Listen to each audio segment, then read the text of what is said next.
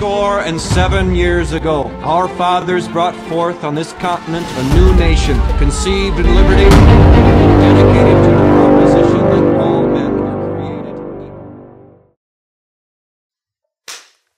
南北战争二十三回，我是江峰。皮革匠老布朗是个废奴主义者，那 他把他的废奴理想交给了儿子约翰·布朗，把皮革手艺交给了格兰特的爸爸杰西。后来，约翰·布朗这1859年进攻军火库，是点燃了南北战争的导火索。他自己呢，被判绞刑。约翰·布朗之死也成了北方联邦军队的军歌，并鼓励这些战士们在之后的战争中前赴后继。格兰特的爸爸杰西，那是本来嘛，这这清教徒嘛，清教徒这不好社交，这没有几个朋友。这个约翰·布朗这一走啊，这杰西更是悲痛欲绝。他恳求上帝在他有生之年让布朗含笑九泉。结果，他坚信。上帝是听到他的祈祷了，为啥？因为他那个被他连骂带踹给弄到西点军校的儿子，竟然实现了他心中最大的愿望，击败了奴隶制的捍卫者们。其实格兰特对奴隶制没有什么太大的感觉。他结婚的时候啊，岳父啊送给他了六名男黑奴做他太太的嫁妆。他的太太茱莉亚是格兰特的同学丹特的姐姐，自己最好的朋友朗斯特里特的表姐。当初这格兰特第一次见到茱莉亚，这一看，哎呦，惊为天仙呐，真漂亮啊！这二话不说，这西点军校的戒指送给茱莉亚当了定情礼物。哎，茱莉亚当时惊讶之中啊，这羞红了脸，这也接受下来了。这过了一些日子，处下来，这个茱莉亚就提出来了，说这戒指要还给格兰特。你瞧这一下子把小伙子给伤心坏了。嗯，那还给你西点军校的戒指。这怎么了？难道我对你的爱不够真诚吗？我我我我发誓，你别别发誓，我就是要还给你。为什么呀？这格兰特都快哭了，这。不为什么？你自己看，你看你这个当兵的戒指太大了，这戴在我手指上跟呼啦圈似的。你要想真娶我啊，你去配个合适的。原来这样，格兰特开心了。那个时候的格兰特一心想当个数学老师，成家立业，做个小民，过个滋润的生活就行了。在格兰特和茱莉亚的婚礼上，后来的南军副统帅呀，格兰特的铁杆哥们儿朗斯特里特成了他的伴郎。当时岳父送了他六个黑奴做嫁妆。啊，婚后呢，一八五九年，格兰特破产了。这两口子呢，当时决定啊，咱们不拍卖黑奴。你想啊，这是送给女儿的嫁妆嘛，对吧？这当父亲的肯定不会说给女儿的嫁妆给一些老弱病残呢。那个时候的黑奴啊，如果是健壮的年轻的黑奴，可以卖出两百多美元一个的价钱。所以这六个黑奴，你一算一千多美元。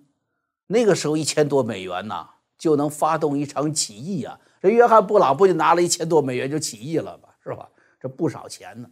这不但没有把自己的黑奴给卖掉，这格兰特啊，还和朱丽叶一起把奴隶退还给了岳父。已经破产的格兰特没有让自己去违背道德规范，可是格兰特是怎么走到破产这一步的呢？格兰特呀，酗酒，而且这个毛病贯穿他的一生。至于为什么格兰特会酗酒，这毛搞美国历史研究的人呢有很多分析啊，有的说了说。他这个毛病啊，是因为什么？来自清教徒家庭的一种心理叛逆。有的研究说，他这是是家族遗传。哎呀，他的祖上就有爱喝酒的。有的说不是当时社会风气，那个时候你想生活非常艰难呐，又有动荡，又有战争，让人很容易寻找一种麻醉来解脱自己。这这，不管什么原因吧，这格兰特和酒，哎，这种现象留给后人呐不少争议。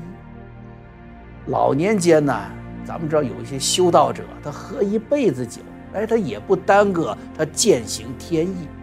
那么格兰特，是不是就是这样的人？也许只有那份深深的醉意，才能稀释所有纷杂的人间是非，让他在最关键的时刻听从内心中上帝的声音，才能保下更多的神的子民。并最大限度地埋葬美国内战带给南北双方人民的彼此仇恨。但是年轻时候的格兰特这喝酒啊，可真的是给他带来很多麻烦。墨西哥战争当中，格兰特因为多次喝酒，这喝的忘记归营了，这躺在前线受到处分。战争当中啊，格兰特作战勇敢，获得了多次提升。但是在墨西哥战争结束之后啊，他有一次喝酒。被他的长官看见了，他的长官是谁呢？麦克莱伦，后来林肯的第一任北军统帅。呃，麦克莱伦一看，哟，这格兰特就跟风中一杆老树枝一样摇晃着。这麦克莱伦说：“格兰特，我知道你是个勇敢的军官，但是你要是被我再看到你的宿舍里再出现一瓶酒。”我对上帝发誓，我一定开除你。这格兰特啪一个立正，哎，其实他那个立正，哎呀，十五度角倾斜，站不稳了。这格兰特就跟麦克莱伦说了：“Yes sir 啊，可是我的宿舍已经已有有三瓶酒了。这这这个说实话，好酒，波本威士忌，长官。”我还舍不得那美丽的琥珀色和新橡木桶的味道呢。我把它们喝喝完了，我就戒酒。呃呃，对了，你要不要给我来一杯呀？结果可以想见，长官没有赏脸。这格兰特调离军事行动，从美国东部是一路向西，职位越干越卑微。可是穷困潦倒的格兰特。还是改不了喝酒的毛病，最后啊，被打发到旧金山去了。在那里，他巧遇谢尔曼，那个在西点军校给他起外号说他是山姆大叔 U.S. 格兰特的那位老同学。谢尔曼当时在一家银行啊当合伙人和经理。你瞅这些人哈，血管里流淌着那天生尚武的基因，他那个命里面呢，就是来人间打仗的。内战一爆发，谢尔曼就去训练加利福尼亚民兵营。后来啊，跟格兰特再次联手，成就了战争的最后胜利。而格兰特呢，随着林肯总统当选，南北双方进入战争状态，需要好的指挥官呐。特别是西点军校出来，又在墨西哥战争中立过功的，那是稀缺人才。格兰特也一样，重新参军，而且啊，哈哈。直接担任团长。内战开始之后，东部战场成为焦点，双方各以华盛顿和李士满两个首都为中心，面目狰狞的对峙。林肯要踏平李士满，戴维斯要誓死捍卫弗吉尼亚。这个地区吸引了全美的热血青年呢。其实双方在东部的较量只是在焦灼当中，南方的罗伯特里不断的用劣势击败北方，北方呢又像一头大象，南方是怎么也吞不下去。于是扭转战争的关键放在了西部，尤其是肯塔基。肯塔基就是格兰特开始出人头地的战场。哎，也就巧了，肯塔基。也是格兰特最喜欢的 Bourbon whiskey 的产地。南北战争的一大特点，特别是刚开战的时候，大家都用后膛枪，那就战场上的子弹横飞，哎，这横飞也打不着几个。这肯塔基呢，十几米的距离，子弹居然打不中那个总是冲在第一线的指挥官格兰特。是运气真的那么好吗？还是上帝留着格兰特另有安排呢？这反正啊，这打不死的格兰特在西部啊赢得了声誉，取得了丹拿森要塞的胜利，这是北方联邦军队第一次大胜。随后，北方炮舰顺流而下，迫使南方从纳什维尔撤退了。当南军打不过，要求体面的投降的时候，这格兰特挂在嘴边的一句话就是什么？无条件投降。这句话和格兰特那份无畏自信的气势，让他从此名声远扬，成为真正的英雄。他的名字在那一刻啊，大家还记得他的名字啊？这被议员呢闹乌龙变成的名字 U.S. 格兰特啊，山姆大叔格兰特。于是有了他第二个外号，U.S. 被解释为无条件投降。Unconditional surrender 啊，无条件投降，格兰特成了他的第二个外号。在进攻当中，南军要塞司令巴克纳，他曾经是格兰特的西点同学，两个关系非常亲密。当年在纽约呀，俩人出去喝酒，这格兰特被罚款，巴克纳替着他把钱交的。巴克纳这一听啊，格兰特要他无条件投降，怒火中烧，接着打。打不过，没有别的办法，还得投降啊！但是投降后，格兰特的处理却大出了老同学的意外。格兰特下令释放所有南军军官，甚至还可以携带武器和黑奴回家。为啥呢？这当时黑奴啊还是南方人的私有财产，这格兰特啊没有那个义务给解放黑奴，啊，那他还遵守法律，尊重敌军的私有财产。所以把黑奴啊还都放了。这处理完战俘啊，格兰特接待了巴克纳。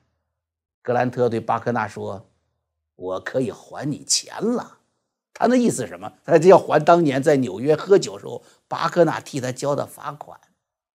哎，他说着说着，还钱吗？你拿钱呢？是不是？掏口袋？耶，哎，钱放哪儿啊？找不着了。巴克纳摇摇头，他呀。还是他了解朋友啊？他说：“你摸你的内衣口袋，我还不知道你吗？”哦，对对对对对，格兰特在内衣里，哎，掏出钱来了。巴克纳把钱收下，顺手就把格兰特一把拽过来，两人拥抱在一起。巴克纳在格兰特耳边轻轻地说：“谢谢你，格兰特，你保全了我和我的同胞的荣誉。”战后，两个人保持了一辈子的友谊。尽管格兰特不断取得胜利，但是伤亡惨重。这有人就汇报了，说了这格兰特老喝酒，根本就没有策划好南军对南军的战斗。而林肯呢，他放出话来说：“去，给我打听一下，格兰特爱喝什么牌子的威士忌？肯塔基的波本，好。”一定要新橡木桶装的，给他送去一桶。格兰特这个酒鬼能打胜仗。一八六三年四月，格兰特的部队来到了维克斯堡，开始了两个月对维克斯堡的围困。这个时候，南军东部战线统帅罗伯特里的助手朗斯特里特，就是那个格兰特的好哥们儿，哎，小舅子啊，他建议说，咱们呢，能不能把主攻方向定在田纳西，以解维克斯堡之围？罗伯特里并没有同意援守维克斯堡的南军，他考虑当时有往北方去，正好可以获得粮食，并打击林肯的选举计划，挥师北上入侵北方的西伯利亚。这是罗伯特里和南方邦联最大的一次战略性失误。格兰特像铁桶一样的围困，让维克斯堡的情况越来越糟，食品越来越少。